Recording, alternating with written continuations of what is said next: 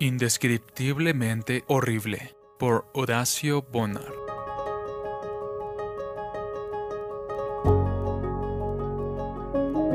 Dios estima que el pecado es algo indescriptiblemente horrible.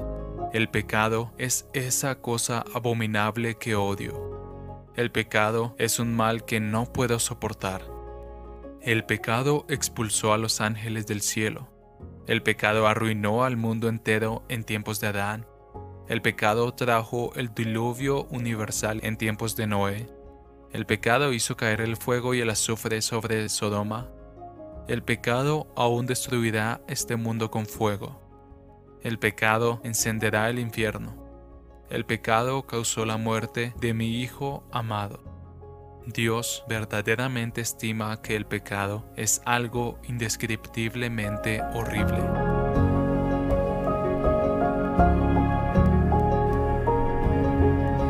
Traducido por Canal Edificando de Grace James.